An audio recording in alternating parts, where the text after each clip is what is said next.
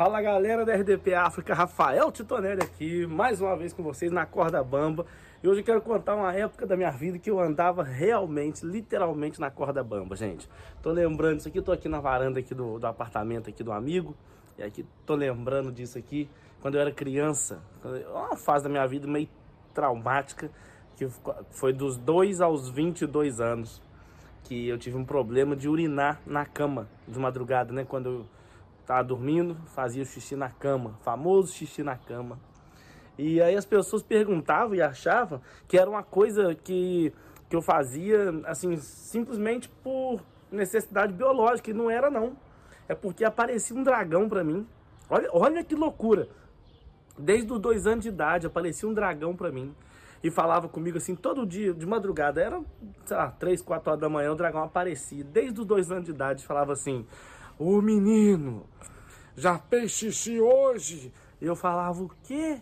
Eu não, e fazia na cama. Desde os dois anos, todos os dias, sem faltar um dia. Natal, Ano Novo, Dia das Mães, dia do... todo dia o dragão tava lá perguntando: Ô menino, já fez xixi hoje? Mais um dragão com os dentes de dragão assim. Já fez xixi hoje? Eu falava: Eu não, e fazia na cama. E assim foi, dos 2 aos 22 anos. E aí, quando eu tava com 22 anos, meu apelido na escola era amarelão por causa da cor do colchão lá de casa. E aí eu tava com 22 anos, arrumei uma namorada. E era a minha primeira noite na casa dela, que eu ia dormir né, na cama dela. A gente, né? Você me aquece que eu te aqueço. Aí eu falei, eu tenho que ir no médico, tenho que ir no psicólogo, porque eu não posso é, mijar na cama da menina não. Já pensou? Coisa feia, né? Ela vai terminar comigo no primeiro dia. E, e né, na primeira vez que eu for dormir lá.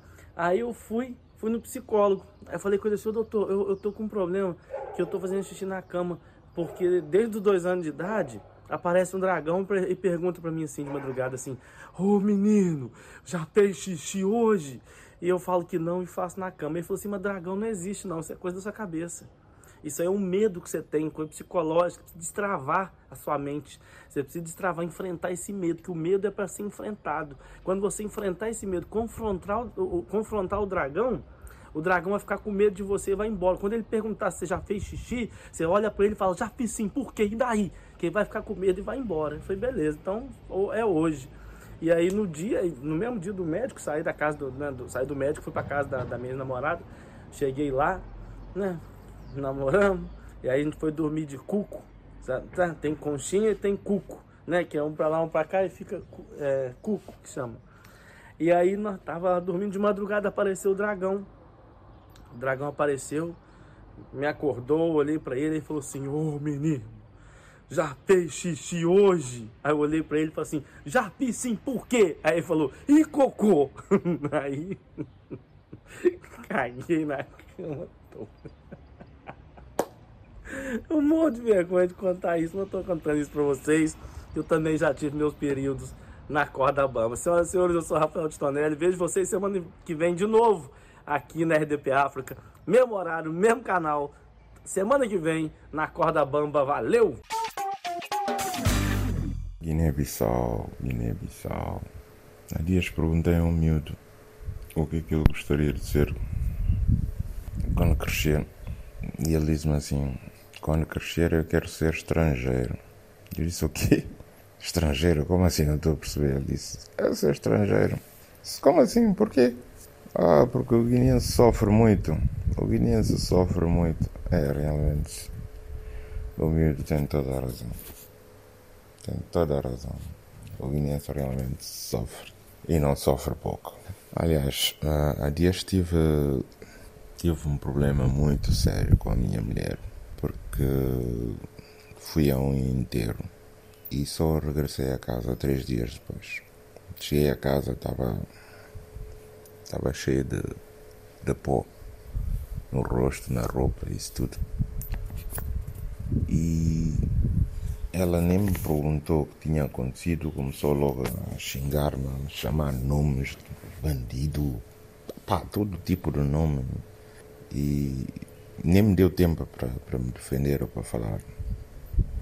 Quando ela lá se cansou de falar, fez a pausa, eu disse-lhe, mas Tu nem sequer me perguntaste o que aconteceu. e já começas a vir com, com, com esse xingamento todo. E ela, ah, é preciso te perguntar. Ah, desaparece três dias e achas ainda que é preciso te perguntar o que aconteceu? Eu disse, calma, pá, tenho, há uma justificação por detrás disso. Mas que justificação? Que justificação? O que é que aconteceu? Por que ficaste três dias fora de casa? Eu disse, olha, não é só na política que, acontece, que acontecem lapsos de comunicação. Na vida real também acontecem lapsos de comunicação. Eu, quando, quando, quando fui ao enterro, por lapso de comunicação com a agência funerária, houve uma confusão. E eles acabaram por me enterrar a mim em vez de enterrar o, o, o morto. Eu acabei sendo enterrado. E não foi fácil tirar toda aquela areia de cima e sair do cemitério. Demorou três dias para fazer isso. Eu acho que houve um outro lapso de comunicação, né? Porque neste momento estou aqui no, no, no, na urgência do hospital. Tenho, tenho seis pontos que apanhei seis pontos na cabeça e agora estão a fazer o curativo. Foi um lapso de memória complicado. Sejam todos bem-vindos a mais uma edição do programa Na Corda Bamba. É verdade! E hoje é quarta-feira. Quando chega quarta-feira, quem vos fala de Moçambique para o mundo sou eu mesmo, Éder Melembe.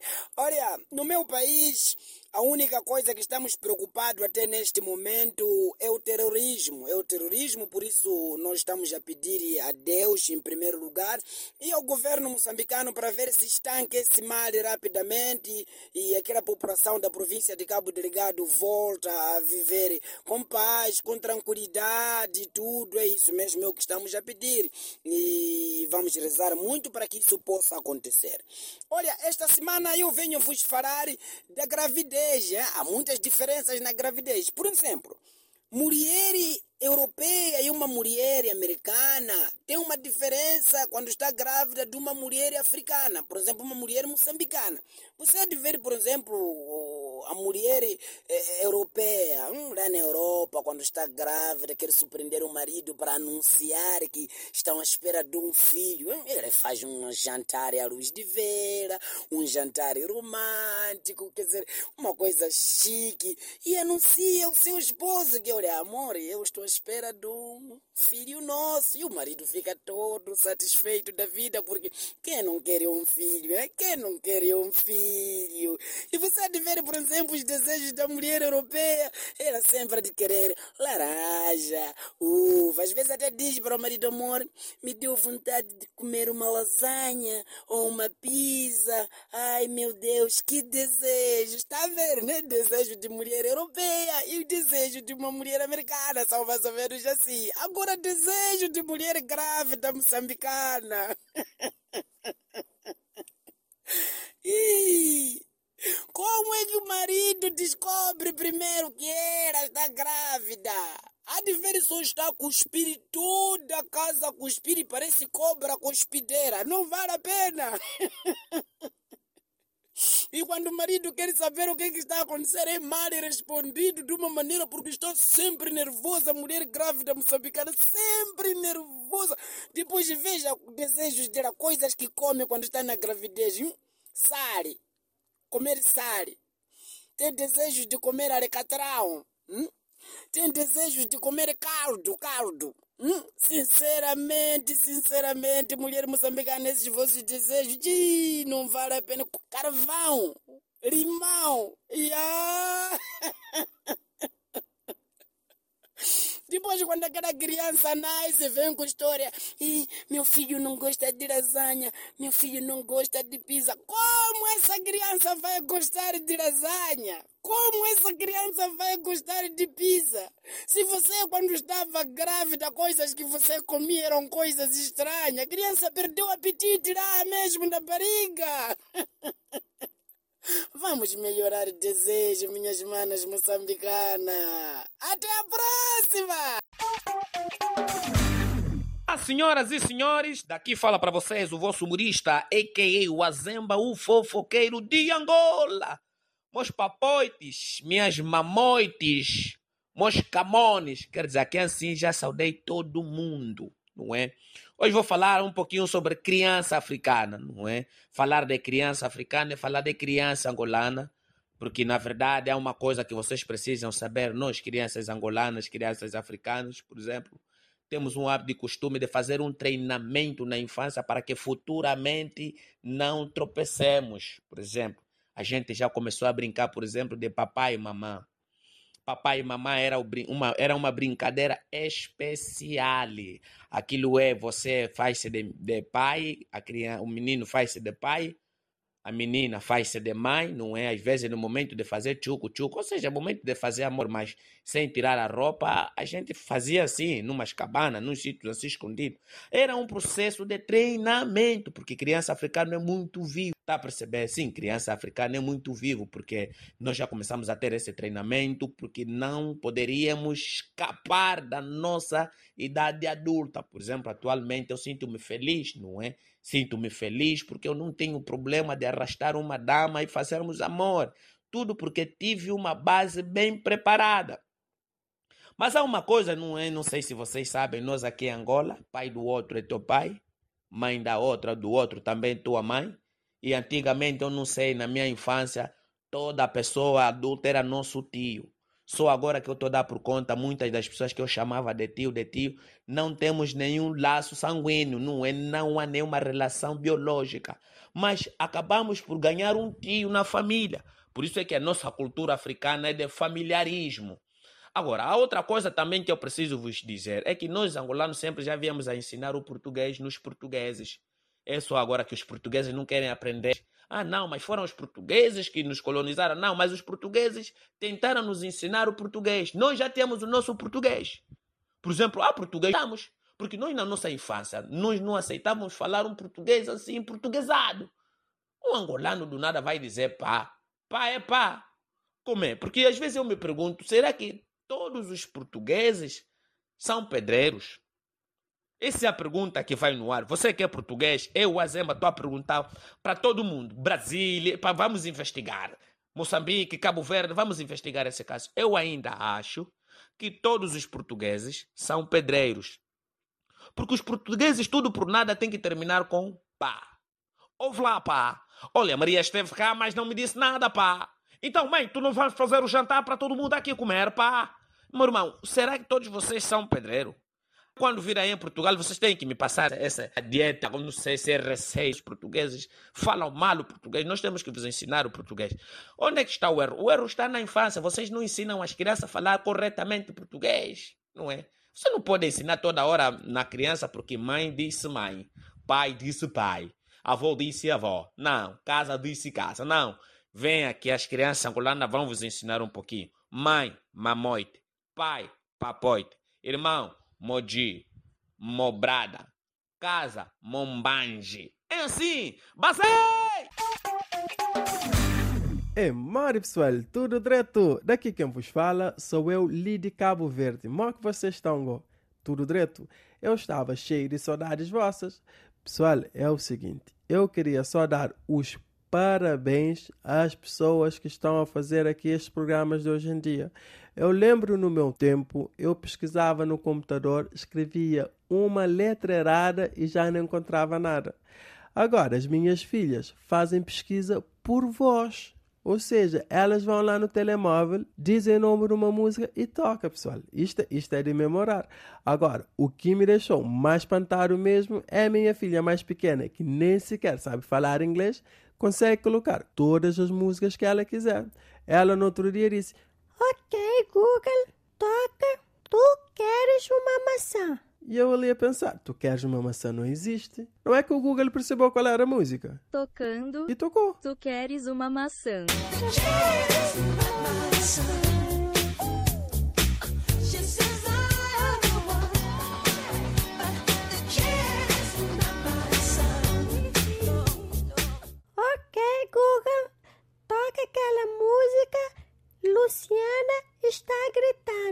Espera, espera. Luciana está gritando. Esta música não. Essa o... é Hã? fácil. O quê? Tocando. Luciana está gritando.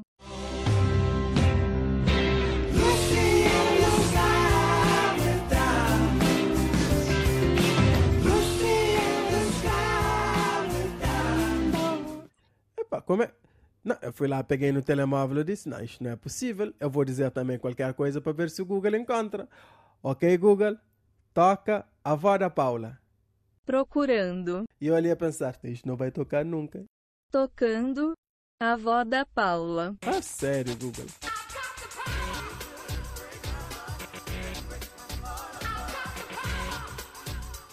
Bom, agora vou inventar uma que de certeza não existe.